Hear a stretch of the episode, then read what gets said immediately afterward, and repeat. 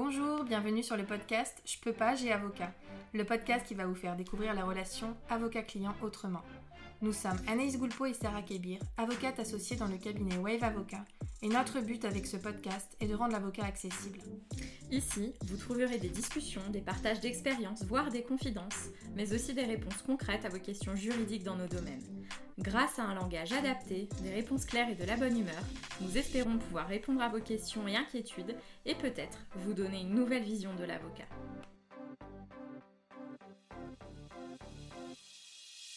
Je vous retrouve aujourd'hui avec un nouvel épisode témoignage en droit de la famille. Léa est maman d'une petite fille de moins de 2 ans, anciennement paxée, et elle vit une séparation avec le père de sa fille. Nous avons abordé de nombreux sujets liés à la séparation, le choc en premier, les premières choses qu'elle a mises en place, le fait de vivre dans deux villes différentes, ce qui l'a aidé dans ses démarches, ses ressentis et son organisation pour elle et pour sa fille. Nous avons également évoqué des questions plus juridiques puisque Léa n'a pas été accompagnée par un avocat, mais a utilisé la convention parentale pour s'organiser avec son ex-compagnon. Un épisode qui, je le pense, est riche en conseils, pratiques, juridiques, mais surtout un beau témoignage qui sera d'une grande utilité. Encore un grand merci à Léa pour ce partage. Vous pouvez la retrouver sur sa, chaîne, YouTube Le Comptoir Durable ou sur son compte Instagram du même nom. Et si vous-même vous souhaitez participer et témoigner, n'hésitez pas à me contacter via Instagram sur notre compte Wave Avocat ou je peux pager avocat ou par mail. Et si vous avez apprécié l'épisode, n'hésitez surtout pas à nous le faire savoir en nous mettant 5 étoiles sur votre application d'écoute ou en nous laissant un avis. Bonne écoute. Hello, alors du coup je m'appelle Léa, j'ai 29 ans, je suis maman d'une petite Alma qui a bientôt euh, deux ans, donc y a exactement 21 mois, comme on dit. et, euh, et, du coup, je suis euh, séparée de son papa depuis maintenant six mois, donc c'est très, très récent. Euh, donc voilà pour la partie euh, personnelle et aussi euh, puisqu'on va l'aborder aujourd'hui. Et sinon, je, je, partage aussi beaucoup sur les réseaux sociaux depuis depuis quelques années maintenant, depuis 2018. je partage sur l'écologie, maintenant sur la parentalité et maintenant sur ce qui sur ce qui ce que je traverse. Donc voilà sur mon quotidien. Effectivement, donc c'est d'ailleurs, je te remercie grandement d'avoir accepté mon invitation. C'est parce que euh, j'ai suivi euh, ton compte euh, de manière personnelle et il y a eu effectivement une période de séparation dont on va parler. Et donc forcément, j'ai souhaité t'avoir dans le podcast pour que tu puisses partager ton expérience. Mm, mm. Comme tu l'as dit d'ailleurs dans un de tes posts qui m'a qui m'a poussé à te contacter, c'est que c'est un sujet qui qui reste très personnel et parfois difficile à partager et on a tendance à avoir très peu de, de témoignages sur le sujet. Et c'est ce que toi-même tu as, ressenti et ce que tu disais dans ce post. Ouais. En fait, euh, moi, je vois sur les réseaux des certaines personnes qui en parlent peu, mais du coup, ça me fait du bien euh, de, voir que je suis passée dans cette situation, que c'est le quotidien de beaucoup d'autres personnes. Et en fait, je me suis dit, euh, pourquoi moi, j'essaierai pas d'en parler? Alors, bien sûr, c'est compliqué. Hein, on sait aussi pourquoi peu de personnes en parlent, parce que c'est très personnel, c'est très intime. C'est une période dans laquelle déjà, même nous, on est un peu perdu et on voilà on, est totalement notre vie est totalement chamboulée. Donc c'est difficile en plus de l'exprimer euh, de mettre des mots et de d'en parler à des gens bah, sur les réseaux forcément peut-être qu'on connaît pas etc mais en fait ça me fait du bien de voir que ce sujet est abordé par d'autres personnes que je que je suivais. Du coup j'essaye de d'en parler aussi euh, à mon et un grand merci pour ça. Je pense que ça va pouvoir servir à à pas mal de monde. Et donc, merci d'avance pour ton partage, parce que je sais que c'est pas quelque chose de facile. Euh, donc, on va un peu revenir sur euh, le départ. Donc, toi, euh, déjà, peut-être, ça faisait combien de temps que tu étais avec le papa de ta fille à peu près? Alors, avec lui, ça faisait 9 ans et demi. Donc là, ça allait faire 10 ans que j'étais que j'étais avec lui. C'est quelqu'un que j'ai rencontré quand j'étais en études supérieures. C'était vraiment voilà la première mon, premier grand amour, la première personne avec qui euh, euh, j'ai habité, euh, qui, qui, a vraiment rencontré ma famille, etc. Donc c'était vraiment le, la personne avec qui j'étais soudée depuis depuis dix ans. Ouais, la première vraie relation sérieuse et donc avec qui tu as construit petit à petit et fait donc un bébé. Exactement. voilà. Et du coup, euh, donc vous êtes séparés, tu le disais, depuis six mois. Est-ce que tu peux euh, nous expliquer un petit peu euh, comment ça s'est passé, sans rentrer évidemment dans les détails? Vous le savez, ici, on n'est pas sur un podcast hein, pour, pour faire du, voilà, du sensationnel ou trop de personnel. Le but, c'est vraiment de partager. Donc voilà, sens-toi libre par rapport à ça alors en fait, du coup, ça faisait déjà un petit moment que ça allait pas entre nous, du moins que moi je le ressentais, que j'essayais de, de le verbaliser. Après, on sait que quand on a un bébé, quand on vient d'avoir un bébé, c'est c'est compliqué, euh, c'est compliqué. Voilà. Maintenant, je trouve qu'on en parle de plus en plus, donc on sait que dans le couple c'est dur, etc. Donc c'est vrai que je m'étais un peu rattachée à ça en me disant, euh, des fois je vois des gens qui partagent aussi ça, je me dis ah bah c'est vrai que eux ça va pas non plus. Bon bah c'est peut-être normal, c'est peut-être une phase qui est transitoire, etc. Jusqu'au jour où je me disais qu'il y avait de plus en plus un problème et je me suis rendu compte qu'en fait lui avait euh, avait quitté le, navire entre guillemets. Donc euh, voilà, le jour où j'ai vraiment su que j'étais la seule euh, investie dans cette relation, euh, j'ai compris en fait, j'ai on va dire tout plaqué du jour au lendemain. Enfin, ça s'est vraiment fini assez violemment du jour au lendemain, quoi. Oui, c'est ça. Tu fais partie de ces personnes qui ont, qui ont vécu finalement une séparation très abrupte, même si, euh, comme tu l'expliques, a priori, c'était quelque chose qui n'était pas notamment totalement inattendu, mais quand même, la, décision de séparation et la séparation elle-même, ça s'est fait a priori de manière très rapide. Oui, en fait, quand on est dans cette, euh, quand on réfléchit à séparer, etc., ça n'a rien à voir avec le fait de vraiment passer à l'action et de vraiment se séparer. Donc, même quand on en parle, on se dit que ça va pas. Dans, enfin, en tout cas moi, pour moi, dans ma tête, c'était toujours euh, voilà, j'aborde la chose parce que je sais qu'il y a quelque chose qui va pas, mais, euh, mais on va pas séparer, quoi. C'est pas possible, c'est, c'est, ça ne ça va pas nous arriver, etc. Donc en fait, c'est vrai que même si on en parle avant, c'est un peu, j'étais un peu dans le déni de me dire bon, ça va pas, mais ça va aller, quoi. Et en fait, quand, euh, quand euh, la séparation arrive vraiment et que ça y est, c'est, c'est, c'est sûr que ça reste un choc, un choc énorme et très, très violent, quoi. Oui, c'est un peu un cataclysme, surtout que ça change finalement ta vie du jour au lendemain, parce que donc pour euh, le contexte, vous aviez également donc un, un appartement ensemble. Oui, on avait acheté un appartement, oui. Voilà, donc ça, ça implique aussi un certain nombre de conséquences. C'est des questions que se posent beaucoup de personnes au moment de la séparation. Bah, Qu'est-ce qu'on va faire? Enfin, euh, Ce qui est souvent euh, ressenti à ce moment-là, c'est de se dire, bah, enfin, il faut penser à tout en fait. Est-ce que tu as ressenti cette impression de te dire, par quoi je commence? Ouais, en fait, Clairement, c'était ça, mais c'est aussi dans un sens ce qui m'a sauvé, alors sauvé entre guillemets, mais ce qui m'a, ce qui a été un moteur au début, ça a été vraiment de passer de, passer à l'action, euh, de me dire, ok, bah maintenant on est séparés. Ça c'est ça c'est tout moi, hein. c'est pas très, on, réagit un peu comme euh, comme on peut, mais en mot, c'était maintenant on est séparés. Qu'est-ce que je fais? Donc il faut que je fasse ça, il faut que je fasse ça, euh, il faut qu'on qu vende l'appartement, il faut voilà. C'était ma façon en fait d'aller de l'avant et de me dire, bah au plus vite ça toutes ces actions seront faites, au plus vite ma peine passera, ma tristesse passera et je pourrai passer à autre chose en fait. C'était un peu ma seule façon d'avancer sur le moment. Donc, dans un sens, il y a beaucoup de choses, oui, mais euh, c'est ce qui m'a permis au début de me dire, bah ok, euh, on y va par étapes et maintenant il faut y aller quoi. Ouais, tu fais partie, là encore, de ces personnes qui euh, sont vraiment dans l'action et qui ont un besoin presque urgent Mmh. Euh, de régler les choses et de passer à autre chose. Euh, ça, ça c'est aussi quelque chose qui revient beaucoup, donc sachez-le, si ça vous arrive, c'est normal, entre guillemets. Pareil quand vous êtes marié, parce que toi, c'est vrai qu'on l'a pas précisé, euh, vous n'étiez pas marié, hein, vous étiez en concubinage, peut-être que vous étiez, voilà, vous étiez donc, ça veut dire que c'est différent forcément du mariage. Juridiquement parlant, c'est important que je le précise. La séparation n'est pas la même quand on est marié et quand on n'est pas marié. Mais c'est la même chose pour les enfants. C'est juste que la procédure est un peu différente, mais il faut bien comprendre que les conséquences d'une séparation pour les enfants euh, seront les mêmes in fine que dans le cas d'un divorce ou dans le cas d'un concubinage classique. Mais en tout cas, c'est vrai que quand on n'est pas marié, forcément, on peut driver tout de suite beaucoup plus de choses que quand euh, on divorce où on est un peu dans l'attente. Il, il, y a tout un tas de choses qu'on ne peut pas régler euh, comme ça. Par quoi tu as commencé? Parce que je crois que quand on en avait discuté en off, tu m'avais dit aussi que tu avais un peu regardé sur Google, tu avais regardé des infos. Euh, donc, est-ce que ça, ça t'a aidé aussi à ce moment-là? Ouais, en fait, euh, comme je disais, j'étais dans une démarche un petit peu avant la séparation de me dire il y a quelque chose qui va pas. Euh, et petit à petit, j'avais fait mon cheminement de me dire bah, peut-être qu'on va être amené à séparer. Mais par contre, en fait, bah, qu'est-ce qui se passe si on sépare quoi que, Comment on s'organise? Donc moi, j'ai quand même ce truc très terre à terre et très organisation qui fait qu'il faut que je sache où je vais. Donc euh, j'avais commencé à regarder euh, une fois, voilà, euh, énervé, etc. Bon bah je regarde comment on se sépare, enfin comment euh, comment se séparer avec un enfant. Qu'est-ce en fait parce que quand on fait un enfant, enfin moi dans ma tête c'était clairement pas l'option de se séparer, encore moins si tôt. Et du coup c'est clairement pas quelque chose. Enfin je, je, savais rien, je savais rien du tout, je savais pas comment faire, je savais pas ce qui était possible.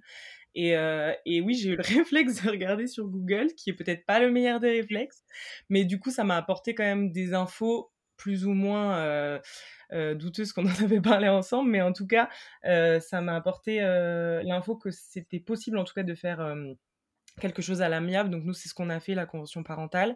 donc je me suis renseignée sur qu'est-ce qui était possible comme mode de garde. J'ai vu qu'à partir de... Enfin, qu'avant trois ans, c'était pas conseillé, voire peut-être j'avais compris même qu'on c'était pas possible de faire la garde alterné euh, et donc du coup qu'il y avait forcément quelqu'un qui avait la garde. Après moi ça s'est plus euh, fait dans ce sens là aussi puisque euh, naturellement en fait c'est moi qui qui ai eu la garde et qui l'ai aujourd'hui. Et depuis toujours ça s'est un peu fait comme ça puisque je travaille de la maison je travaille un peu comme je veux. J'ai pris aussi un congé parental je l'ai beaucoup euh, j'ai beaucoup gardé Alma depuis qu'elle est petite, etc. Donc euh, c'était forcément un petit peu naturel que ce soit moi qui l'ai. Et du coup, pour moi, ouais, la garde alternée n'a pas forcément euh, n'a pas forcément été une option. Alors que tu m'as tu m'avais dit que finalement. Ouais. C'est vrai que ça c'est tellement intéressant quand j'ai ce genre de, de, retour en fait parce que ce qu'il faut savoir, c'est que donc quand on n'est pas marié, on n'est pas obligé de divorcer et donc on n'a pas forcément une procédure judiciaire stricto sensu de divorce avec l'accompagnement d'un avocat. Donc, bien évidemment, euh, je prêche pour ma paroisse, ça c'est une mmh. chose, mais au-delà de ça, c'est vrai que du coup, il y a tout un tas de personnes qu'on ne touche pas forcément, comme toi, qui n'ont pas fait appel à un avocat, on en reparlera après, euh, et qui ont des infos euh, autres en fait que des infos données par un professionnel de justice, avocat ou parfois même association, il faut savoir le dire aussi, qu'il y a des associations, parfois dans vos mairies, etc., qui peuvent vous aider et vous donner un vrai conseil euh, juridique avec parfois des avocats qui font des permanences. Donc ça, c'est bien aussi, euh, je, le glisse, ça, peut, ça peut servir. et par rapport à tout ce qui concerne les enfants, alors Google c'est très bien, moi-même pour ma vie autre, je l'utilise et tout ça. c'est un premier, une première démarche qui est très bien à faire il faut faire attention parce qu'évidemment, euh, il y a de tout. Et quand on connaît rien, et puis par rapport aux enfants, on a beaucoup d'a priori, on a beaucoup de préjugés, on a beaucoup de on-dit, euh, de choses qu'on pense être euh, légales, en fait, acquises et qui ne sont pas. Donc par exemple, souvent, les personnes pensent que la loi prévoit tout dans le moindre détail. Par exemple, ils vont se dire, bah, mais qu'est-ce que, mais ils vont poser une question, ils vont dire, mais qu'est-ce que prévoit la loi, par exemple tu le disais, à partir de quel âge on peut faire une résidence alternée? Mais en fait, il faut avoir conscience que la loi, elle prévoit vraiment euh, juste les grandes règles et après, c'est de la jurisprudence, donc des décisions de justice, ou alors c'est les avocats et tout le reste qui vont développer votre situation personnelle. Et en fait, chaque situation est différente. Donc, par exemple, la résidence alternée, il n'y a pas de règle plus de 3 ans, moins de 3 ans. Ça, juridiquement, ça n'existe pas. Après, c'est vrai qu'on a des, des espèces de principes qui reviennent, des jurisprudences qui reviennent, parce que le juge va décider, si jamais vous n'êtes pas d'accord, par rapport à l'intérêt de l'enfant. Donc forcément, un bébé, euh, quand ils sont euh, tout petits, comme ta fille, etc., euh, quand on va vivre dans des endroits séparés d'une importante distance, quand il y en a un qui travaille beaucoup, voilà, c'est plus ces critères-là qui vont être pris en compte, plutôt que l'âge pur de l'enfant. Ça, je tiens quand même à le dire parce que c'est vrai que parfois, il peut y avoir des a priori qui faussent toute la, toute la relation ensuite quand ça se passe mal, parce qu'on part de, de, présupposer en disant de toute façon ça va être comme ça, alors qu'en fait c'est pas le cas. Et donc il peut y avoir des, des désillusions, des problèmes qui se posent, alors qu'on pourrait ne pas, ne pas en avoir. Donc juste, ça existe des résidences alternées pour les bébés. Euh, ça existe par exemple que des, que des parents se mettent d'accord, euh, deux jours, deux jours, deux jours, et puis ils enchaînent comme ça. Euh, on a même vu ça pour, pour des tout petits. Et à l'inverse, ça existe pour les grands, parce qu'il y a le préjugé inverse, où on se dit, bah, par exemple, il, y en a, certains qui viennent et qui me disent, bah, de toute façon, à, compter de 12 ans, ce sera forcément la résidence alternée, ou à compter de 12 ans, l'enfant choisit. Pareil. Ouais, c'est vrai, mais même moi, pour ma fille, j'ai déjà eu cette réflexion. Hein de me dire bon bah après ce sera alterné ouais c'est vrai voilà donc en fait on a plein de préjugés qui sont pas euh, pas forcément réels parfois ça n'a pas de conséquences mais parfois ça peut entraîner des désaccords qui en fait pourraient être évités si vous étiez euh, conseillé par rapport à ça Donc ça, c'est un petit conseil. pareil, ça, j'en en avais parlé aussi. si vous avez peur, parce qu'on va parler de pourquoi tu n'es pas allé voir un avocat, mais si ça vous inquiète d'aller voir un avocat, si vous trouvez que l'avocat c'est austère ou vous trouvez que ça va vous coûter tout de suite très cher, il y a tout un tas d'avocats qui font des consultations en one shot en fait, une, consultation ou un appel téléphonique, vous pouvez réserver. On a le CNB qui, qui est une plateforme, vous choisissez un avocat près de chez vous, loin de chez vous. Euh, voilà, vraiment, il y a plein d'alternatives pour assez peu cher finalement. Euh, je vous donne un exemple. Nous, au cabinet, le premier rendez-vous, il est à 60 euros et c'est une heure. Donc j'ai des gens, moi, qui viennent euh, une heure, on fait juste le point et après, ils font comme ils veulent, mais ça leur permet d'avoir le socle juridique en fait. Que Google vous apportera pas par rapport à votre situation personnelle. Que c'est la même chose, nous, vous le savez, on fait des vidéos sur YouTube, on a nos podcasts. Souvent, les gens nous posent des questions oui, mais comment ça se passe en, commentaire, en, message privé, etc. Et souvent, bah, quand on leur dit, bah oui, je peux vous donner la règle, mais il faut surtout que je sache, vous, qu'est-ce qui se passe dans votre vie, en fait, pour pouvoir vraiment vous donner un, vrai conseil. Parce que la loi, elle est trop large pour que ça mm. puisse euh, être aussi simple, en fait. Voilà.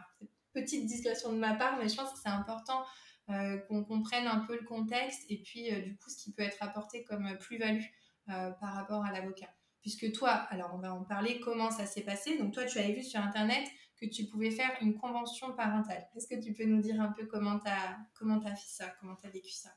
Ouais, euh, je trouve ça top ce que tu disais parce que justement, euh, je l'apprends avec toi et, euh, et pour moi, l'avocat, c'était vraiment on, on, va aller à la guerre, quoi. On va se fighter. On, si on prend chacun un avocat, ça, ça y est, ça veut dire qu'on n'est plus d'accord. J'avais pas du tout ce, cette optique de me dire bah on va consulter limite peut-être même ensemble pour voir ce qui est possible de faire enfin en fait non pour moi c'était tout de suite euh, ouais un peu la guerre ça allait être euh, être long compliqué euh, cher etc donc j'avais vraiment toutes ces, toutes ces, ces images en tête.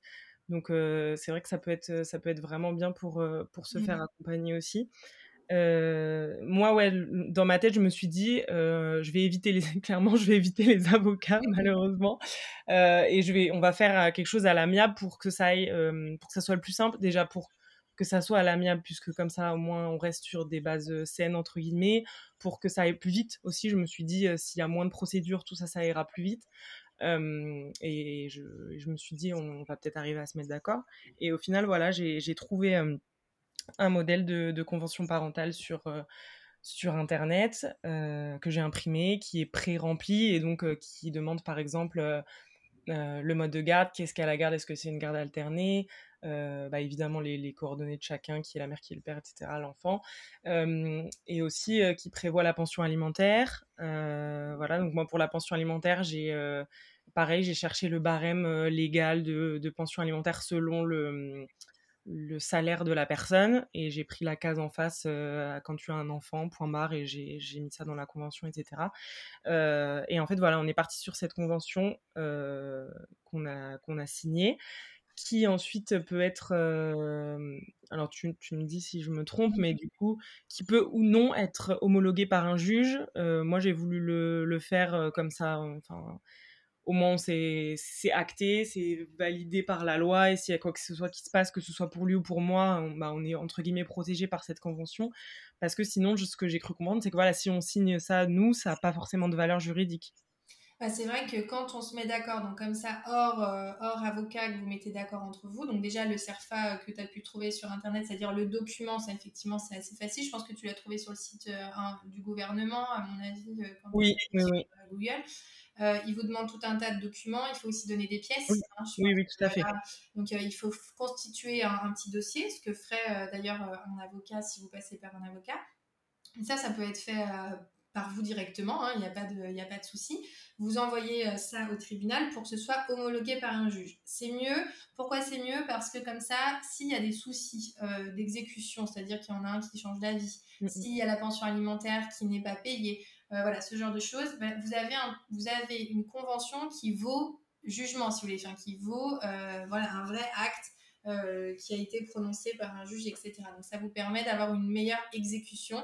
Et après, s'il faut remodifier derrière parce qu'on ne s'entend pas, etc., vous avez une base qui a été homologuée par le juge qui va regarder que l'intérêt de l'enfant soit respecté, que vos intérêts soient respectés. Voilà, vous êtes sous, sous l'égide du judiciaire, donc oui, c'est mieux. Surtout que tu l'as fait, c'est très rapide entre guillemets. Alors bon, après les délais, ça dépend de chaque ville une fois que vous avez déposé vos dossiers. Mais en soi, la constitution de ton dossier n'a pas été si complexe euh, que ça. Je pense que tu n'as pas mis trop longtemps. Quand on est à peu près à l'aise avec euh, l'administratif, euh, tout ça, ça ne pose pas de, de réelles difficultés. là où ça peut en poser, c'est vraiment sur le fond, c'est sur ce que tu disais, c'est-à-dire qu'est-ce qu'on décide. Donc mm. forcément, ça exige de vous que vous alliez faire des recherches, ou que vous écoutiez les podcasts, ou que vous voyez d'autres éléments pour savoir bah, qu'est-ce que ça veut dire aisance alternée, qu'est-ce que ça veut dire pension alimentaire toi, tu as trouvé qu'il y avait un barème. Alors ça, oui, il y a un barème de pension alimentaire. C'est un barème qui est indicatif. Mm. C'est-à-dire qu'il est là pour euh, donner une indication, pour qu'on ne parte pas non plus euh, tous euh, dans tous les sens. Et donc, vous prenez les revenus de celui qui est censé payer la pension alimentaire, donc celui qui n'a pas la résidence de l'enfant. Et ensuite, vous regardez selon le nombre d'enfants, selon le droit de visite, si c'est un droit de visite qui s'exerce de manière entre guillemets classique, un week-end sur deux, la moitié des vacances, ou alors si c'est un droit de visite, je sais pas si tu as vu, il y avait une petite colonne euh, droit de visite réduit, voilà, donc vous avez toutes des espèces de petites subtilités mm-hmm. euh, pour pouvoir euh, adapter. Mais il faut bien penser que tout ça, c'est indicatif. Donc, dans la plupart des cas, ça peut tout à fait s'adapter, mais il faut penser aussi, il y a par exemple des enfants qui peuvent avoir des soucis de santé, des enfants qui sont dans des, dans des établissements scolaires, par exemple type Montessori, etc., euh, beaucoup plus onéreux.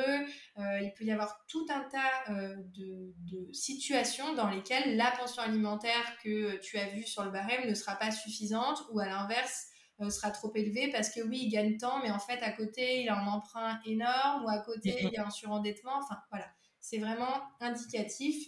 Là encore, ça permet nous, à nous, avocats, de juger selon votre situation mais ça peut être effectivement utilisé. Sachez que ça existe et que tu l'as trouvé, donc c'est facilement euh, trouvable. Mm, mm. Voilà. Et par contre, du coup, il y a une question qui me vient sur euh, le fait de, de changer, parce qu'en effet, tu dis par exemple une école, ou si, si, euh, si en effet, je sais pas, ma fille dans des années fait une école de commerce qui coûte un bras, etc. Mmh. Comment tu fais pour réévaluer ça? Est-ce que tu dois repasser devant le juge, te remettre d'accord? Enfin, comment ça, se passe Ça, c'est super intéressant comme question. Donc, effectivement, euh, vous fixez quelque chose aujourd'hui. C'est-à-dire que ce que tu as fixé euh, dans ta convention, elle a été fixée à en 2021 parce que ta fille a tel âge, parce qu'elle a tel frais, etc mais tout ce qui concerne les enfants peut être modifié tout au long de leur vie et tout au long de la vôtre, jusqu'à ce qu'ils soient indépendants financièrement. Donc ça veut dire que jusqu'à ce que ta fille touche un salaire, puisse euh, voilà, euh, subvenir elle-même à ses besoins, vous deux parents, vous devrez participer. Donc, certainement que ça va arriver, c'est-à-dire qu'à un moment, parce qu'elle est petite, elle va pas encore à l'école, sauf si je me, je me trompe. Non, non, mais as raison. voilà, donc il va y avoir la question de l'école, ensuite euh, du collège, ensuite du lycée, elle va peut-être faire des activités, elle va peut-être, euh, ben voilà, euh, justement, vous allez peut-être faire le choix d'une école particulière, enfin, il y a tout un tas de choses qui peuvent se poser. Et dans ces cas-là, la première chose à faire, c'est tenter de se mettre d'accord évidemment. Donc dire euh, à la personne, euh, euh, donc soit le papa, la maman, les mamans, peu importe votre situation, configuration familiale, essayez de discuter. voilà, il y a tel frais, il y a telle chose, la situation a évolué. Dès lors qu'il y a un élément nouveau, on peut modifier. Donc, soit à l'amiable d'abord, tu peux refaire le même principe que ce que tu as fait. Tu changes, tu fais une requête, c'est une requête, mais tu peux faire une petite requête au juge ou une nouvelle convention en, en, indiquant la pension allait de temps parce que telle chose, telle chose.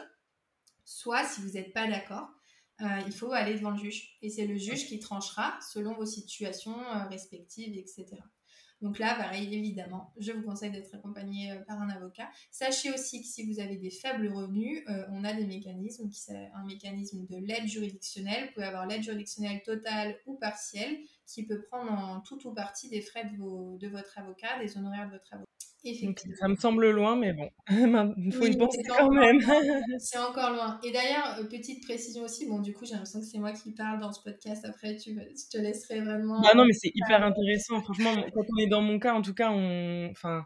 Bon, voilà, si j'avais découvert ton podcast, j'aurais euh, j'aurais adoré euh, entendre tout ça. Donc, franchement, je t'en prie. ce, que, ce, que, je veux dire aussi, c'est que par rapport à ta convention, par exemple, même le droit de visite que tu as établi avec le papa, euh, c'est vraiment à défaut d'accord. C'est-à-dire que si jamais euh, le papa euh, te dit bah, pendant les vacances, est-ce que finalement je peux la prendre trois jours de plus ou à l'inverse, est-ce qu'on peut échanger nos vacances, etc. Mm. Mais alors, vraiment, c'est sentez-vous libre de faire comme vous voulez. Et si un jour vous passez de manière totalement différente, il n'y a pas de souci. Parce que les gens aussi, du fait que ce soit indiqué quelque part qu'il y a un document, etc., certaines personnes se sentent obligées de suivre à la lettre euh, le document. Peut-être qu'elles ont elles-mêmes rédigé. Mais en fait, ce document, il a vraiment vocation à intervenir que quand vous n'êtes pas d'accord. Mmh. Sinon, vous faites comme vous voulez, en fait. Voilà. Il faut vraiment se dire que si on fait de l'amiable, le but aussi, c'est de s'arranger. Si un week-end, je sais pas, tu es censé avoir un Alma et puis finalement tu l'as pas, euh, au lieu de la, je sais pas, de, de, demander à une amie ou de demander à quelqu'un de la famille, si le papa est disponible et a envie de la prendre, bien évidemment, il n'y a, y a, aucun souci et ça va pas tout modifier. Voilà, faut pas avoir peur de s'adapter. Euh, c'est juste qu'on a besoin d'une base. Dans l'hypothèse, on n'est pas d'accord pour éviter euh, les discussions incessantes. Quoi. Mais ça, c'est une question qui revient aussi, donc comme ça, j'ai pu la glisser.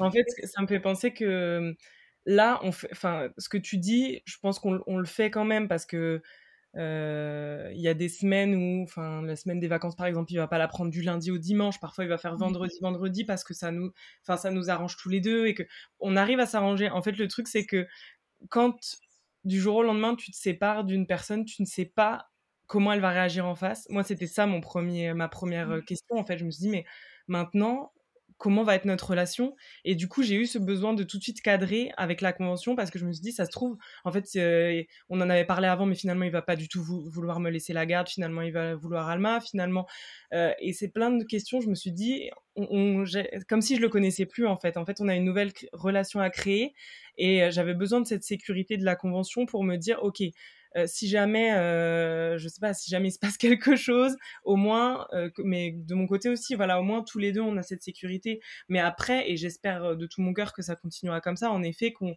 continuera à, à, s'arranger tous les deux, que ce soit pour des week-ends, comme tu disais, ou même, ou même, enfin, voilà, pour elle, en fait, pour que ça, soit cohérent pour elle, parce que des fois, c'est pareil, je, je, suis en train de penser, là, on va, l'année prochaine, ce sera les grandes vacances ça fait c'est un mois un mois. Alors j'ai vu que ce serait quand même bien de faire euh, soit une semaine deux semaines. Enfin sinon ça fait trop c'est trop long quoi de la laisser un mois avec son père après un mois avec moi.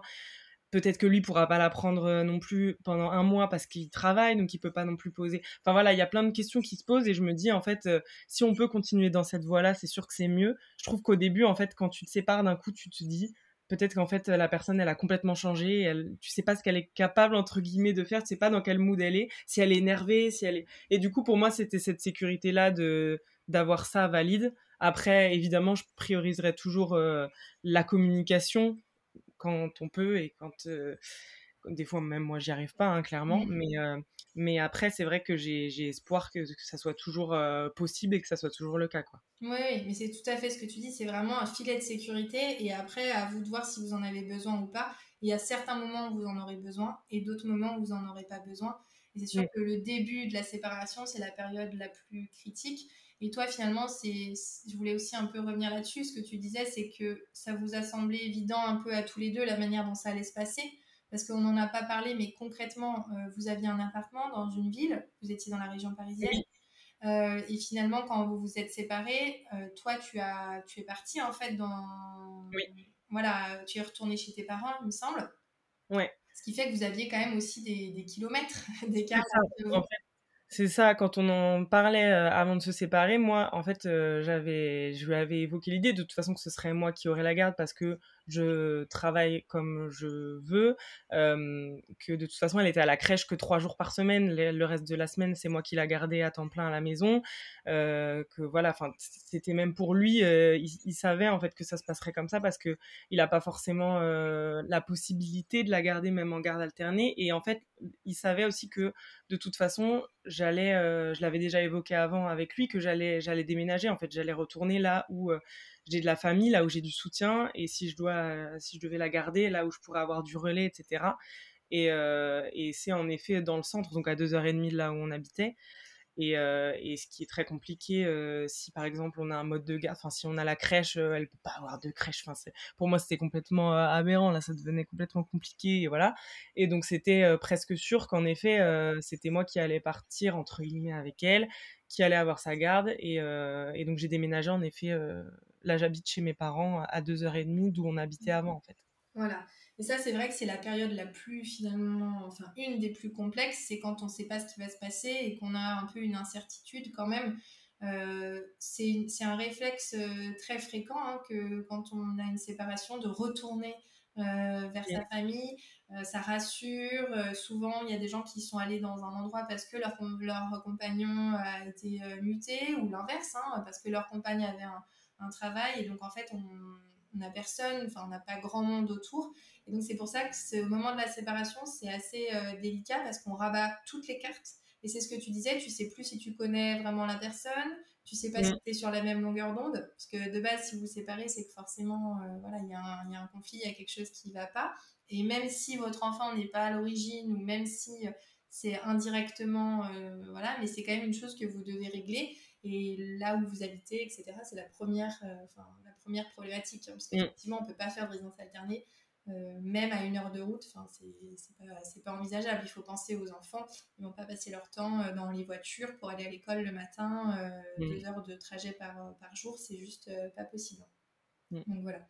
Donc toi, tu as eu cette problématique au départ. Du coup, finalement, ça s'est plutôt assez bien passé, puisque bon, je pense qu'il y a aussi tout le contexte de, la séparation qui intervient. Il y en a un qui a un peu plus aussi le, du fait de ta situation que tu travaillais que tu travaillais moins, que tu la gardais beaucoup plus forcément, naturellement, ça s'oriente euh, plus facilement. Mais ça peut être une période délicate pour d'autres personnes où vraiment, euh, là, c'est là que démarrent les, difficultés et c'est là que c'est important de pouvoir avoir des vraies discussions sur des éléments juridiques euh, réels.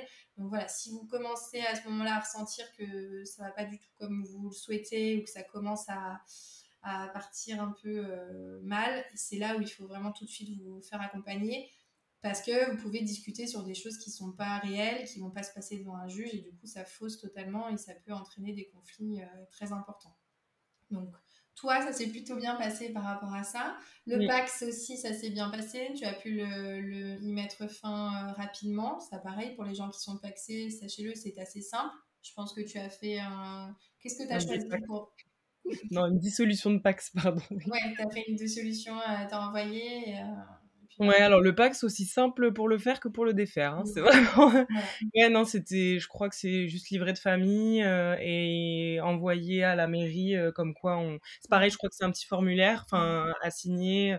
Euh, comme quoi on souhaite tous les deux la dissolution de Pax, envoyer là où on, l'a signé et on reçoit par, par courrier la dissolution. Il y, a, y, a, plusieurs méthodes, entre guillemets, selon que vous soyez d'accord pour mettre fin au Pax ou pas. En tout cas, quoi qu'il arrive, accord, pas accord, la manière dont vous avez fait votre Pax, parce qu'avant, on pouvait le faire au greffe du tribunal, maintenant, euh, c'est en mairie. Enfin voilà, peu importe, euh, selon les situations, c'est vrai que c'est un mode euh, de conjugalité qui est assez simple à, arrêter. Quoi. Donc pour ça, Donc, pensez d'ailleurs à hum, l'homologation de la convention parentale. Par contre, moi, j'ai beaucoup peiné à trouver comment faire parce que je voyais partout faire homologuer, faire homologuer. J'étais là, ok, mais ça veut dire quoi? Est-ce que je dois passer de. Enfin, est-ce que je dois avoir euh, saisir le tribunal Enfin, je savais pas vraiment euh, s'il fallait qu'on se présente tous les deux, etc.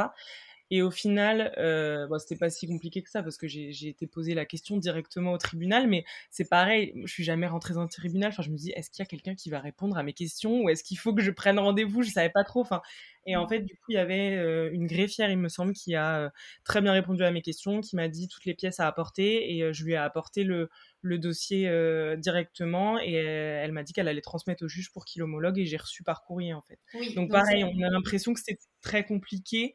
Euh, quand on n'y connaît rien, ce qui est normal, en fait, j'ai trouvé que c'était quand même euh, assez simple, quoi. Oui. Il n'y a pas d'audience, il n'y a pas forcément d'audience. Voilà. Mm. Il peut y en avoir une euh, si le juge le demande, selon ce que vous avez indiqué, parce que typiquement, si vous n'avez pas d'avocat, il peut y avoir des demandes complètement inadaptées. Hein. voilà, ça, c'est le risque. Donc, du coup, forcément, si le juge veut entendre les parties ou veut comprendre quelque chose, il peut tout à fait vous convoquer, mais ce n'est pas une obligation. Euh, il y a pas mal de, juges qui, le font sur dossier, entre guillemets, euh, que ce soit par avocat ou pas, ça c'est la même chose. Donc, euh, ce que, donc, on a abordé un peu toutes ces questions. Toi, donc, tu as déménagé assez rapidement, finalement. Oui. D'ailleurs, votre appartement, vous l'avez mis en vente tout de suite. Enfin, tous ces... Ouais, on l'a mis en vente tout de suite, Île-de-France, donc ça s'est très bien vendu, sauf qu'on est encore dans les on il est toujours pas vendu à l'heure actuelle parce que euh, parce que c'est long, parce que c'est long le, temps que la personne ait le prêt, etc.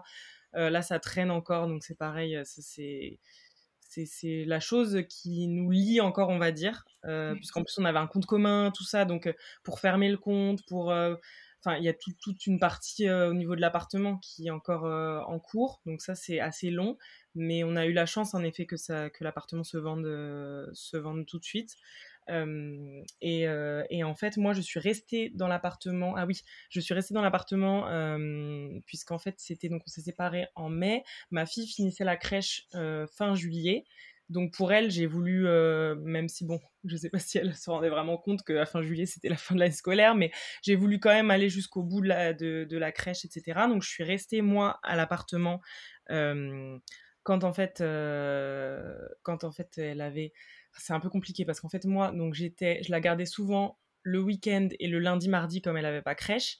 Et lui, en fait, revenait à l'appartement le mercredi, jeudi, vendredi, puisqu'il pouvait l'emmener à la crèche le matin, la récupérer le soir, mais forcément, comme il travaille, il pouvait pas la garder toute la journée du lundi, mardi. Donc, en fait, on a fait une espèce d'alternance comme ça pour qu'elle puisse rester dans l'appartement pour qu'elle ait ses repères et c'est nous en fait qui euh, qui partions à chaque fois et, euh, et voilà donc on n'est pas pas pas resté euh, habiter ensemble. Hein. Ça a vraiment été, comme je disais, violent. Donc du jour au lendemain, on n'était plus dans l'appartement ensemble, etc.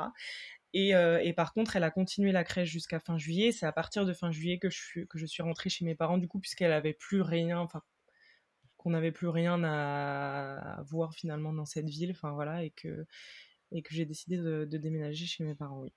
Oui. Donc vous avez eu, enfin vous avez réussi malgré la violence euh, de la séparation, malgré euh, vos griefs entre guillemets d'adultes, là vous avez réussi à, à, mettre ça un peu de côté pour euh, pouvoir privilégier quand même son intérêt, qu'elle reste dans l'appartement le temps que tu puisses t'organiser, que lui puisse s'organiser. Donc ça c'est vraiment. ça me semblait juste le plus simple à faire mmh. après. Enfin on va pas se mentir, il n'y avait pas forcément de communication. Hein. C'était il mmh. arrivait, je partais. Enfin, on lui, on lui parle beaucoup à elle. Mmh mais on, on, se parle peu en fait et c'est toujours comme ça hein. je pense que enfin c'est toujours comme ça actuellement je parle. Euh, c'est difficile euh, enfin moi c'est très difficile de, de, lui parler donc je parle j'échange beaucoup par euh, par message parce que j'ai beaucoup de mal en vrai mais mais par contre elle on lui enfin je lui dis toujours je lui parle de son papa même quand elle est avec moi je lui dis ah bah voilà moi je vais y aller papa arrive etc mais mais entre nous on a du mal à se parler donc on passe on faisait le relais comme ça en lui expliquant à elle mais, euh, mmh. mais de toute façon, je pense qu'elle a senti aussi hein, que nous, c'était très froid. Et du jour au lendemain, notre relation qui change complètement, euh, c'est quand même bizarre. Ça a dû être très bizarre pour elle aussi. quoi. Bien sûr, oui, oui. Mais c'est vrai que c'est important à souligner que c'est pas. Enfin, même quand on a des conventions parentales, même quand on se met d'accord, ça veut pas dire que c'est euh, facile en fait. Parce qu'il y a mmh, certaines personnes de l'extérieur qui peuvent avoir en tête bah, toi, tu as réussi à te mettre d'accord, vous êtes en guerre euh, mais euh, la personne ne va pas forcément vous expliquer ce qu'elle vit, ce qu'elle traverse à mm, mm. titre euh, personnel en tant que femme ou en tant qu'homme, et pas en tant que mère ou en tant que père. Et même en tant que mère ou père, j'imagine que c'était pas la vision idéale que tu avais de la mère. Est-ce que oh, voilà, ça t'a forcément, je pense, beaucoup impacté? Enfin, est-ce qu'aujourd'hui, j'imagine que c'est tellement récent que tu es encore dans cette dans cette problématique-là, entre guillemets, de pouvoir faire le deuil un peu de la mère que tu avais euh, projetée euh, et de la vie de famille que tu avais projetée surtout. Ouais, c'est plus la vie de famille parce qu'au final, la mère. Alors, déjà, euh, avant d'avoir ma fille, j'ai jamais été très enfant, très maternelle, etc. Du coup, je me suis jamais projetée mère, je me j'avais pas vraiment d'attente. Et au final, je trouve que je suis comme j'étais avant ma séparation. Je suis comme, enfin, j'ai pas vraiment de changer avec elle. C'est plus ma vie de famille, oui, et la vie mmh. de, enfin, la vision que j'avais de, de, de, ma vie de famille, ça, ça a totalement, euh, ça a totalement explosé. Évidemment, moi, quand euh, euh, j'étais la première à me dire quand je vois des couples qui se séparent avec un enfant si petit, mais c'est pas possible. Enfin, qu'est-ce qui s'est passé? Je comprenais pas. Et en fait, bah, des fois, voilà, la vie, c'est, ça va pas toujours comme mmh. comme tu l'espères. J'étais, franchement, j'étais très loin de me dire que j'allais me retrouver seule avec ma fille. Et, aujourd'hui, c'est le cas. Donc oui, c'est sûr que ça a été et c'est encore un, grand choc, quoi. Oui.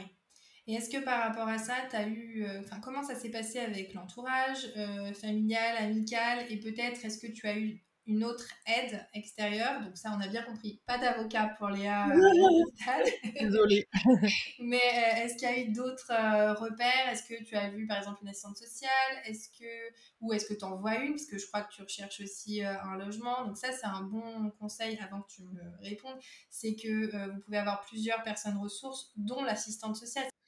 J'ai réfléchi. Non, j'ai pas eu ce genre de démarche, mais c'est vrai que j'y réfléchis de plus en plus comme tu dis, encore une fois, hein, je pense que j'ai une image en tête pour moi, assistante sociale, limite, c'est euh, égal à tu prends pas soin de ton enfant, donc elle va venir chez toi pour. Enfin, moi, j'ai que cette mmh. image-là de l'assistante sociale, quoi. C'est terrible. C'est euh, et donc pour moi, c'est voilà problème égal, tu vas voir l'assistante sociale. Enfin, donc en effet, il y a plein de choses, je pense, qui existent pour pour nous accompagner dans cette période-là, et, et pour l'instant, j'ai pas j'ai pas forcément fait les recherches de ce côté-là. Pareil pour une psychologue, j'aimerais beaucoup être accompagnée dans ce sens-là. Et alors après, c'est pareil. Pour, en ce moment, j'ai aussi toute une problématique au niveau de ma mutuelle, puisque du coup j'étais sous sa mutuelle, etc. Donc il y a toute une partie santé, etc. Je me dis, il faut déjà que je règle mes propres problèmes administratifs pour pouvoir aussi faire ces démarches, parce que forcément ça a un coût aussi d'aller voir ce genre de professionnel. Mais je sais que je veux, je veux y aller. Après, j'aimerais trouver quelqu'un euh, forcément qui, qui, me convient, etc. Mais je sais que c'est hyper important. Pour moi, le seul soutien pour l'instant, ça a été vraiment euh, mon entourage, ma famille, beaucoup, beaucoup, beaucoup, puisque de toute façon, ici, euh, ils font vraiment tout pour, pour qu'on se sente bien. Mais, mais en effet, je pense qu'il y a d'autres choses qui sont intéressantes et qu'on qu'on oublie ou on se dit oh, c'est pas forcément pour nous etc alors qu'en fait je pense que j'en aurais bien besoin ouais mmh. C'est vrai qu'il y a tout un tas de personnes ressources. Alors le psychologue euh, ou le psychiatre, enfin peu importe, ça c'est vrai que c'est... Bah, nous dans le podcast, vous savez, on a eu Anne-Sophie Lepeder, je crois que tu as écouté... Euh, j'ai adoré, j'ai adoré cet épisode et justement c'est ce qui m'a... Quand je l'ai écouté, je me suis dit, Léa, tu te dis depuis des mois qu'il faut que tu y ailles, il faut vraiment que tu prennes rendez-vous quoi, parce que c'est vraiment quelque chose que je veux faire. Donc euh, ouais, ouais, j'ai adoré cet épisode. C'est vrai qu'il faut... c'est difficile parce qu'il y a tout un tas de choses à gérer en même temps, comme tu dis, de manière administrative, émotionnelle, etc. Et qu'à un moment, on est obligé de prioriser et que forcément, le côté administratif, financier bah, passe euh, en priorité puisque c'est quand même le nerf de la guerre. Euh, mais il y a tout cet aspect-là derrière qui finalement euh, peut aussi vous permettre de mieux passer même la période administrative, etc. Parce que enfin, voilà, ça peut vraiment être très très difficile, notamment, bon là, toi, tu as ton entourage, heureusement, qui est là pour toi, etc. Mais si vous vous sentez euh, complètement euh, désemparé, seul et tout ça, ça peut être aussi un bon moyen quand même d'avoir une première euh, oreille attentive et d'un premier soutien psychologique pour le coup. Et de la même manière, on n'a pas besoin d'avoir des gros problèmes psychologiques pour voir des psychologues. Tout à fait, tout à fait. Et d'ailleurs, par rapport à ça, euh, l'épisode qu'on avait fait, on en a fait deux avec Anne-Sophie Poder, vous pouvez les retrouver dans, dans, le podcast, un qui est plus axé parents et un qui est plus axé euh, enfants. Et par rapport à, à Alma, comment est-ce que toi tu as Enfin, comment tu as abordé la chose? Parce qu'elle était petite, euh, vous vous êtes séparés, donc on a bien compris dans un contexte un peu bah, du jour au lendemain. Mm. Donc vous avez du mal à communiquer, etc. Donc comment vous lui avez expliqué ce qui se passe? Est-ce que vous lui avez expliqué? Comment vous lui avez expliqué? Et comment elle le vit? Qu'est-ce que tu peux dire par rapport à ça? Parce que ça, c'est forcément une inquiétude qu'on a immédiatement euh, après la séparation. Alors oui, on lui a expliqué. comme je disais, comme on est enfin j'allais dire incapable, mais comme c'est compliqué de, de, communiquer, on lui a expliqué chacun de notre côté. Quand on l'avait justement en alternance, on lui expliquait les choses. Euh, ouais, moi je lui, déjà je lui ai toujours beaucoup beaucoup parlé, même quand elle était petite. Euh, on s'est séparés du coup, elle avait un an et demi, et en fait, euh, ma fille quand même parle depuis, enfin elle parle bien depuis très tôt, ce qui fait que c'est aussi plus facile de lui parler parce que je sais qu'elle le comprend. Enfin, c'est bête, hein, mais c'est vrai que quand on a un enfant qui a du mal à communiquer, des fois, on a un peu l'impression qu'on on perd l'habitude de vraiment tout lui dire parce que parce que c'est pas naturel quand quelqu'un nous répond pas de, de, tout communiquer. Et donc du coup, j'ai cette facilité avec elle à vraiment tout tout tout lui dire. Donc voilà, hein, quand euh, je lui expliquais euh, qu'on allait que qu'on allait déménager, enfin qu'on allait aller chez papy mamie, etc. Euh, là, je lui explique que je cherche une maison, que je cherche un logement, sans trop sans trop lui dire parce que voilà, là, je sais pas quand est-ce que j'aurai un logement vraiment, donc je veux pas non plus. Euh, mais j'essaye de faire à court terme pour lui expliquer vraiment ce qui se passe, mais en même temps qu'elle soit préparée parce que vraiment j'ai remarqué pour tout euh, l'importance de, mettre les mots avant sur ce qui va se passer. C'est énorme, franchement, à cet âge-là. Euh, quand, je la quand je la prépare pas, ça a vraiment rien à voir. Ou quand par exemple on est surpris par un événement qui arrive, etc., que je peux pas la préparer, ça a vraiment rien à voir avec le fait d'anticiper, de lui répéter. Et même si euh, quand je suis en train de lui parler, elle est en train de faire je sais pas quoi, elle, elle, elle, écoute rien du tout ce que je lui dis, mais en fait elle écoute, elle entend, elle, elle même si elle, euh, elle, fait semblant de jouer ou quoi, je sais qu'elle écoute et je sais que c'est, enfin, mm, voilà, qu'elle entend les mots. Donc, euh, donc je lui ai, je lui ai expliqué simplement euh, les faits en fait de ce qui se passait, que qu'on allait partir de l'appartement, etc., mais que ça avait rien à voir avec elle, que de toute façon, elle verrait toujours papa et que je lui redis régulièrement et que et que bah, quand, quand son papa l'a pas, il lui manque beaucoup, mais que de toute façon elle va l'avoir bien, elle va le voir bientôt, etc. Donc voilà, j'ai mis beaucoup les mots, mais j'ai fait aussi, euh, euh, je pense, des erreurs. Euh, par exemple, au début, en fait, je lui disais, bah, papa va venir ce week-end te chercher, etc. Et en fait, je pense que j'avais omis de lui dire que moi, j'allais pas venir, en fait c'était tellement dans ma tête tellement clair que de toute façon bah oui je n'allais pas venir avec elle qu'en fait j'ai oublié de lui dire et je pense que du coup elle a eu cette période où elle pleurait de me voir partir ou de voir partir son père parce qu'en fait elle se dit bah ok il vient me chercher mais en fait je pense qu'elle se disait bah on repart ensemble quoi c'est quoi le c'est quoi le problème? Et donc du coup après je lui j'ai vu la différence quand je lui ai vraiment dit par contre maman reste à chez papy et mamie, maman reste là. Et euh, je lui faisais répéter, en fait, je lui dis, toi, tu vas, mais qu'est-ce que je fais moi? Et elle me disait, bah, tu, reste chez papy et mamie. donc, je savais qu'elle comprenait. Et là, ça a été beaucoup, beaucoup, beaucoup mieux. Et en fait, euh, maintenant, elle, euh, elle s'est habituée, quoi. Les enfants, c'est tellement impressionnant à quel point ils s'habituent. Et, et voilà, quand on la voit, maintenant, c'est c'est naturel quoi. C'est quelque chose qui j'ai la chance entre guillemets dans mon malheur de que ça soit arrivé très tôt. Donc je pense qu'il y a des périodes où c'est peut-être plus compliqué aussi. Euh, je sais pas quand ils ont 3, 4 ans 5 ans où c'est peut-être plus simple.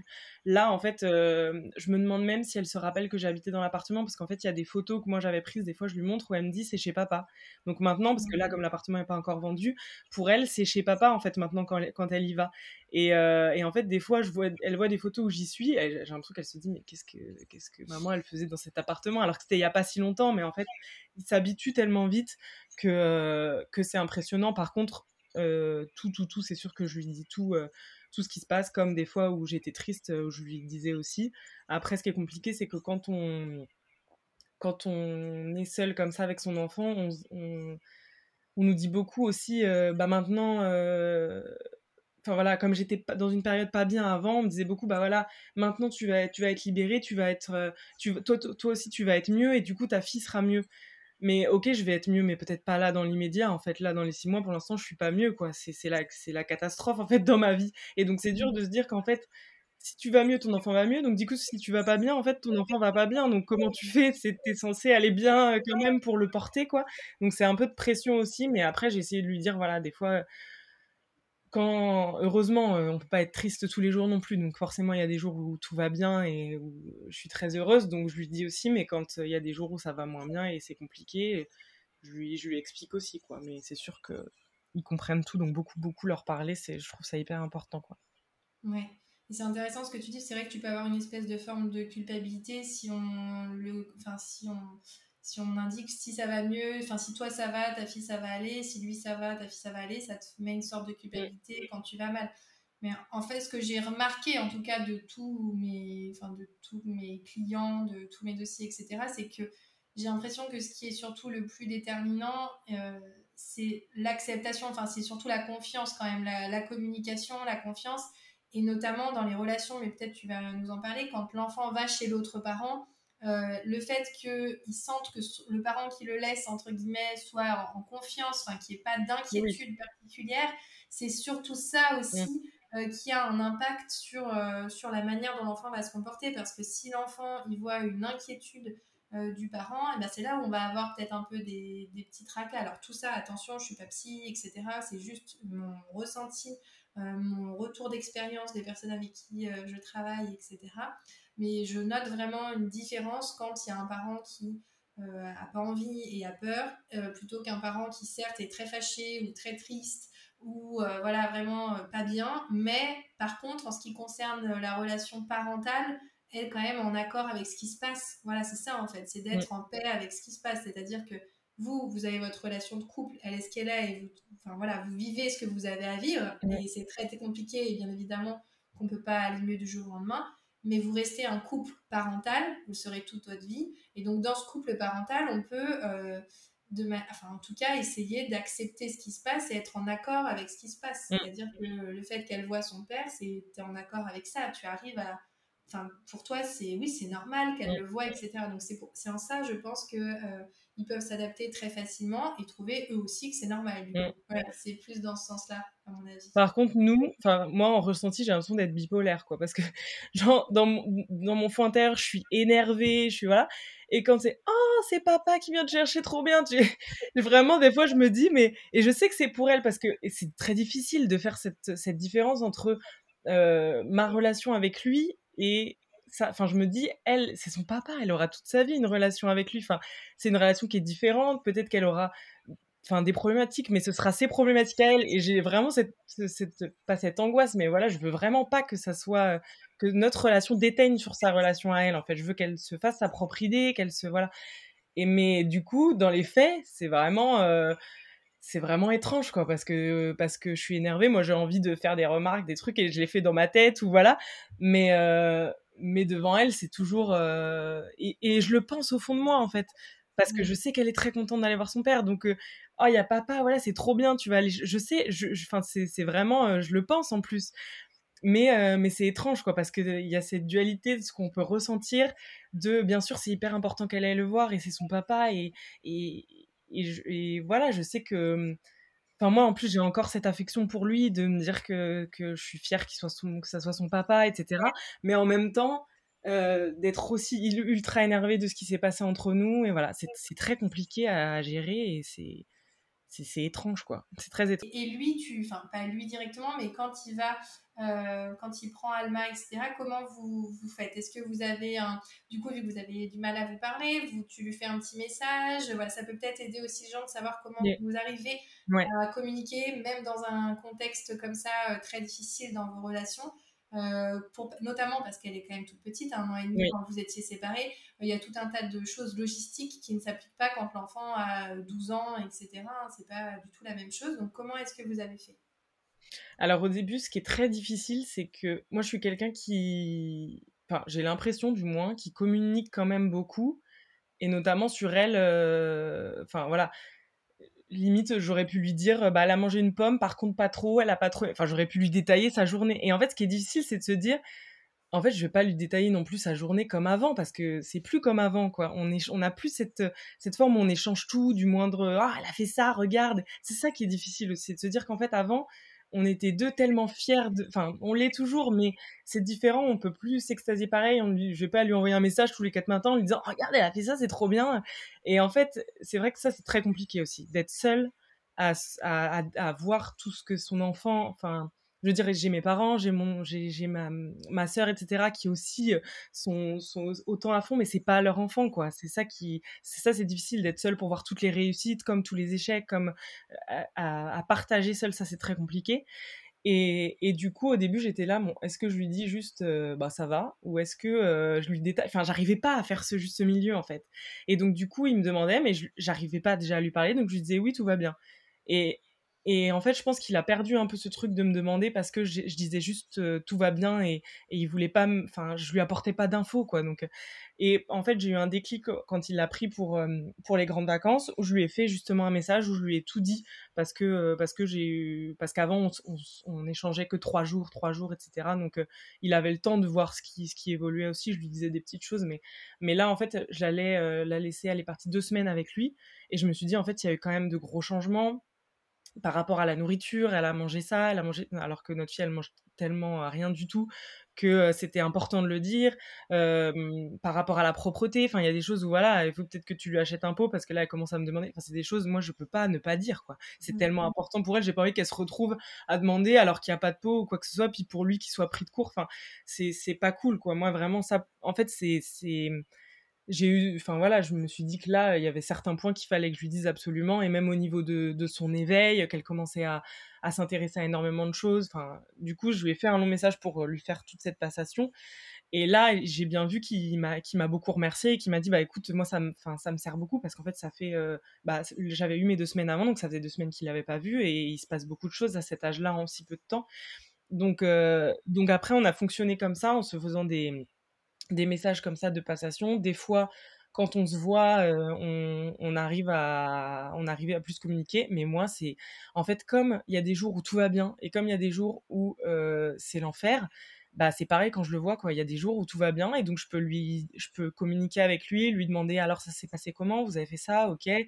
Euh, pour sa sieste parce qu'elle dort toujours enfin elle dort pas la journée donc tu as fait ça pour sa sieste etc et il y a des jours où en fait typiquement la dernière fois quand je l'ai récupéré je savais que ça allait pas quoi j'y suis allée je savais que ça allait pas donc ça a été bah je la prends tout s'est bien passé ok bon ben on dit au revoir à papa au revoir papa et on y va quoi et basta et, et j'avais pas la force de plus et j'avais c'était compliqué et donc euh, il y a des jours où ça va, il y a des jours où non. Et ce qui est compliqué aussi, c'est que lui, je pense que cette fois-là, a pas compris pourquoi euh, j'ai pas plus communiqué que ça, et qu'en fait, j'en avais juste pas la force. Donc, c'est dur en fait parce que parce qu'après, j'ai pas lui envoyer un message. Bon bah en fait, désolé, aujourd'hui, j'étais pas bien. Enfin, mmh. donc en fait, on fait un peu, euh, c'est un peu comme on peut. Enfin, moi, je fais un peu comme je peux. Je pense que lui aussi fait un peu comme il peut. Mais on essaye quand même sur les gros sur les grosses choses de se dire bah écoute là elle commence à manger ça donc tu si tu peux tenter de faire ça ça ça voilà mais après moi des fois je me dis bon écoute je suis pas obligée non plus de rentrer dans les détails des détails ultra ultra poussés il va bien il va bien s'en rendre compte et voilà donc c'est dur de faire ce juste milieu mais mais bah de toute façon je suis encore là on est encore en ajustement donc pour moi en ce moment je priorise quand même les messages et parce que c'est difficile parfois de parler, comme je sais pas comment je saurai quand je vais la récupérer ou quoi. J'essaie quand je suis dans un bonjour, entre guillemets, euh, de, poser toutes mes questions, de lui écrire et après euh, de, faire des passations comme ça en fait. Mais je pense qu'effectivement c'est une bonne, euh, une bonne méthode. Alors, toi, vous arrivez quand même à communiquer comme ça. Communiquer comme ça, c'est vrai qu'il y, a des, il y a des cas où c'est des personnes se bloquent sur les téléphones. Enfin voilà, on a des cas extrêmes, bien sûr. Encore une fois, c'est qu'un qu'un témoignage euh, et ça nous aide, mais c'est pas applicable euh, à, toutes les, à toutes les situations. D'ailleurs, petit point juridique, euh, on va faire un petit jingle quand je vais intervenir. Est-ce qu'on peut bloquer son conjoint Peut-on bloquer son conjoint? Ce n'est pas recommandé. Ça, non, non, non. juridique, mais pas recommandé. non, mais par contre, l'autorité parentale conjointe, ça c'est important, enfin, juste que j'aborde cette question. C'est-à-dire que même si vous êtes séparés, vous restez euh, parents et donc vous exercez l'autorité parentale en commun. La plupart du temps, on commence pas à faire des petits cas particuliers. La plupart du temps, c'est comme ça. S'il y a d'autres cas, euh, violence, etc., je n'en parle pas. Euh, donc l'autorité parentale en commun, ça signifie que vous devez vous tenir informé réciproquement des éléments importants. Donc là, toi, tu le fais largement. En plus, un bébé d'un an et demi, c'est encore différent. Mais de manière générale, je veux dire, si votre enfant. Ce n'est pas parce que vous avez la résidence, par exemple, que, euh, enfin la garde dans le langage courant, nous en termes juridiques on parle de résidence, mais ce n'est pas parce que vous avez euh, la garde que vous avez le monopole des décisions ou que euh, vous avez la décision et puis l'autre éventuellement on le prévient une fois sur deux ou pas. Si votre enfant est tombé à l'école, se retrouve à l'hôpital, si vous devez l'emmener voir un spécialiste, s'il doit voir un psychologue, si vous devez l'inscrire à une école particulière, peu importe que vous ayez la résidence ou pas, ça reste un parent, on ne dénature pas ce rôle et donc il faut vraiment un échange entre vous, il faut que vous soyez euh, d'accord en fait. Alors, il y a tout un tas de décisions qu'on prend tous les jours et qu'on va pas. Euh, je voudrais emmener Alma faire un cours de peinture. Non, tu vas pas aller lui demander à son autorisation. Je veux dire, il faut c'est un degré, euh, il y, a, certaines décisions où on suppose que l'autre est d'accord, évidemment. Mais il faut quand même se tenir informé et l'accord de l'autre est bien souvent euh, légalement euh, nécessaire. C'est important de, le préciser. C'est pas qu'en résidence alternée qu'on est les deux à décider. On le fait dans tous les cas. Petit aparté terminé. Donc voilà, par rapport à ça, je voulais aussi te demander, est-ce que là c'est encore récent, mais euh, je pense que, est-ce que tu as des inquiétudes par rapport à cette situation? J'imagine que là, en ce moment, c'est plus des inquiétudes dans le sens administratif, de, trouver un logement, euh, pouvoir reconstruire un peu euh, quelque chose, mais est-ce qu'il y a des choses dont, auxquelles tu t'attendais pas? Je sais par exemple bah, que tu te retrouves du coup maman célibataire, ça implique tout un tas de, tout un tas de choses. Bah, tu lui disais tout à l'heure, c'est difficile de ne pas partager forcément les bons moments. Les bons moments. Est-ce que tu as aussi cette angoisse quand elle est chez son père de rater des, des, moments? Est-ce que au contraire tu te sens bien? Parce que alors ça, si je le sais un peu déjà, parce que j'ai vu un post et que j'ai trouvé d'ailleurs très intéressant, l'idée de dire quand je suis pas avec mon enfant, qu'est-ce qui se passe? Parce qu'il y a certains parents qui n'envisagent pas la possibilité même de laisser leur enfant à, à l'autre, en fait. Pas parce que c'est l'autre, mais parce que ça veut dire que l'enfant ne sera pas avec eux par rapport à ça? Alors en fait, moi, ce qu'il faut savoir, c'est que déjà, euh, je l'ai H24, tous les jours, tout le temps. Euh, depuis, enfin, déjà, je l'ai eu aussi depuis enfin, sa naissance. J'ai pris mon congé maternité, ensuite j'ai pris un congé parental. Je, l'ai mis à la crèche à partir de 7 mois. Elle allait que 3 jours à la crèche euh, par. Euh, jusqu'à du coup jusqu'à juillet dernier pendant un an et ensuite donc depuis que j'ai déménagé je l'ai tout le temps donc là j'ai essayé enfin j'ai pas eu de place en crèche elle va en crèche de temps en temps mais c'est vraiment de la garde ponctuelle. Mais sinon, euh, je l'ai vraiment toute la journée. Euh, enfin, c'est une, prolongation de moi-même, en fait, cet enfant. Elle dort avec moi. On, est encore en cododo. En plus, là, chez moi, du coup, bah, forcément, je suis retournée dans, ma chambre. Il n'y a, a, pas de, a pas de chambre pour elle, etc. Le soir, c'est pareil. Il faut que je sois avec elle pour qu'elle dorme. Et si elle se réveille que je suis pas dans le lit, voilà. Donc, je suis collée avec elle tout le temps, tout le temps. Elle fait pas de sieste la journée, donc euh, je suis avec elle vraiment, euh, vraiment toute la journée, tout le temps. Euh, et donc du coup, c'est vrai que c'est peut-être pour ça aussi que j'ai moins ce truc de je, vais la laisser, je vais perdre du temps avec elle. J'en passe tellement en fait et je prends tellement tout mon, enfin voilà, je, profite tellement d'elle tout, tout le temps que franchement, quand c'est deux jours, alors la, semaine là de vacances c'était plus compliqué hein, parce que ça fait très bizarre et, c'est bizarre. Mais euh, quand c'est deux jours, ça passe tellement vite parce qu'en fait, je me fais des tout doux où je me dis attends, il faut que je fasse ça, ça, ça, euh, faut que je tourne telle vidéo, des choses que je peux pas faire quand elle quand elle est pas là, quand elle est là. Et du coup, en fait, euh, ces deux jours passent très très vite, c'est sûr, et j'en profite aussi parce que je peux faire des choses que je ne peux pas faire, que je ne peux pas faire sinon. Mais en fait, je profite parce que je sais qu'elle revient. Si je savais que c'était plus long ou si je suis dans la certitude, peut-être là, ce serait l'angoisse.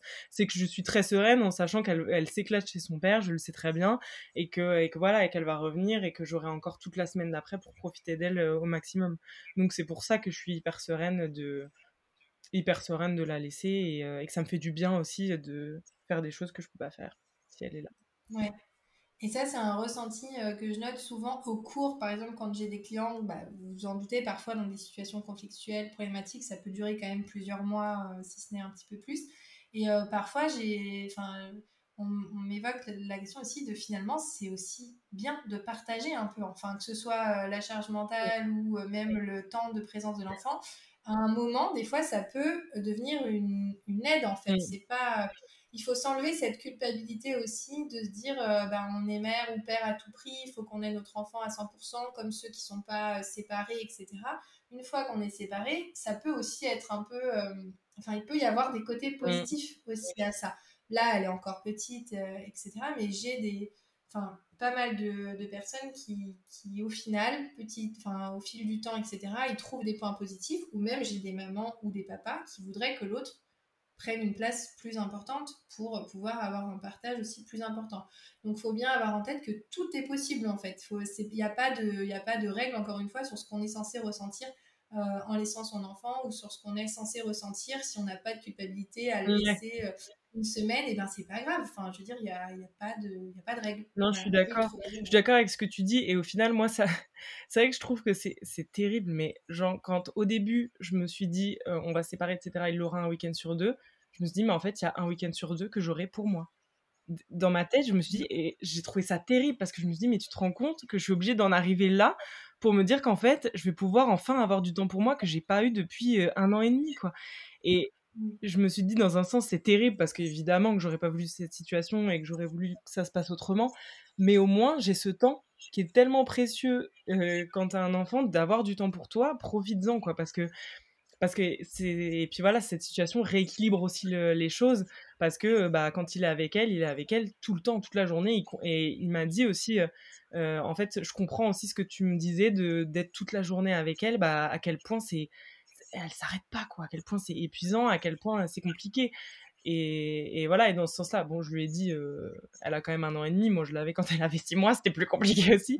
Mais c'est ce qui est, ce qui est bien, c'est que ça rééquilibre un peu et il se rend compte, bah oui, aussi de toute l'implication que tu dois avoir quand tu l'as autant, quoi. C'est c'est ça. Et à l'inverse, pour ceux qui n'ont pas la résidence de l'enfant euh, comme toi, ça peut aussi être difficile de se dire bah, je, vais, je passe de voir mon enfant euh, tous les jours, euh, tous les soirs, tous les week-ends, toutes les vacances, à je vais le voir tous les 15 jours et les moitiés des vacances. Alors, encore une fois, petit aparté juridique, ce n'est pas forcément comme ça que ça se passe, ce n'est pas comme ça, mais bon, il y a certaines situations où c'est comme ça que c'est le mieux pour tout le monde. Euh, et dans ces cas-là, il faut aussi vivre avec euh, ça, essayer de passer au-dessus et transformer les moments euh, de quantité, entre guillemets, en qualité. Mm. Il y a tout un tas, pareil, de parents qui se révèlent au moment de la séparation. Ça, je l'ai très souvent.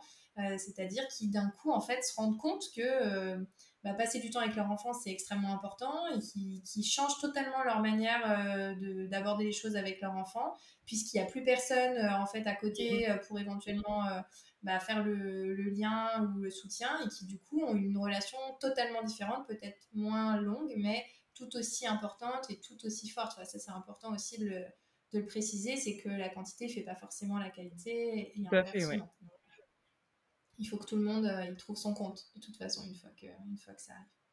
Bon, bah écoute, je crois qu'on a fait un bon point de ta situation. Est-ce que tu euh, quelque chose qui t'avait euh, marqué, que tu voudrais peut-être partager Ou est-ce que tu penses qu'on a abordé un peu euh, tous les points? On rappelle, tu viens de te séparer entre guillemets, donc il y a tout un tas de problématiques qu'on n'a pas forcément abordées. Peut-être d'ici un an ou deux, si tu veux revenir témoigner sur d'autres problématiques. voilà, la troisième personne qui arrive dans l'histoire, voilà, l'enfant qui grandit. Enfin, il y a tout un tas de choses qui peuvent arriver par la suite. Mais en tout cas, en l'état euh, actuellement, est-ce que tu penses que. Est-ce qu'il y a quelque chose que tu voudrais rajouter Des conseils Ce qui, toi, t'a aidé C'était ce, euh, ce à quoi je pensais, ce qui m'a aidé. Et.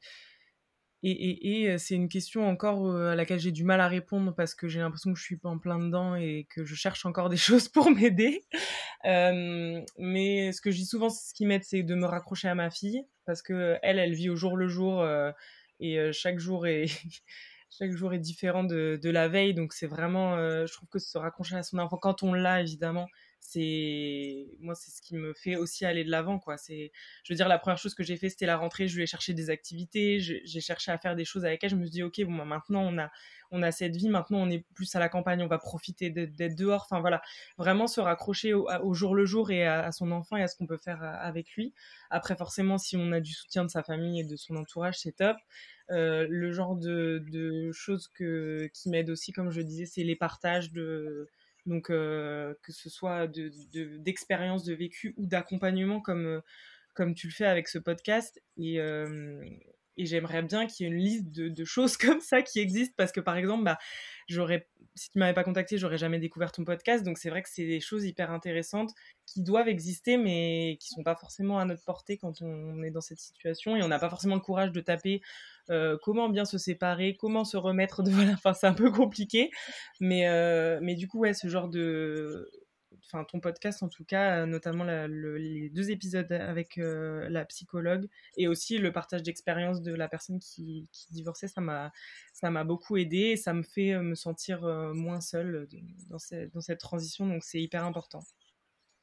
Oui, c'est ça, c'est qu'en fait finalement il y a souvent cette solitude un peu qui revient où on se retrouve, même si on a beaucoup d'amis, par exemple même les personnes qui ont beaucoup d'amis ou beaucoup de familles, euh, c'est quand même quelque chose qui est très intime, qui est différent selon les, les, gens. Et on a des fois pas forcément envie d'en parler à ces personnes. Et en même temps, on aimerait être écouté ou trouver des ressources, des choses qui nous aident. Mm. Donc euh, tout ça, c'est voilà, c'est normal, c'est une période compliquée. Et tant mieux. Et merci en tout cas pour ton témoignage. Bah, avec plaisir. aider vraiment euh, beaucoup de personnes. Donc un grand merci pour ça. Et puis peut-être d'ici quelques temps, on fera. Un, Mais oui, avec plaisir. Et ben, en tout cas, merci. Je te souhaite euh, tout le meilleur pour la suite. J'espère un petit logement euh, bientôt. Et puis, à bientôt. à bientôt. Merci d'avoir écouté cet épisode. Vous pouvez nous laisser un avis et ou un commentaire sur la plateforme de podcast sur laquelle vous êtes. Ça nous aide beaucoup et ça nous soutient. Vous pouvez aussi nous rejoindre sur les réseaux sociaux. Instagram, on a un compte pour le cabinet Wave Avocat Et on a aussi un compte pour ce podcast, Je peux pas, j'ai avocat. Pareil, on a une chaîne YouTube, Je peux pas, j'ai avocat, sur laquelle on publie une vidéo par semaine en plus de cet épisode. Et on est aussi sur LinkedIn et sur Facebook. Je vous dis à très bientôt pour un nouvel épisode.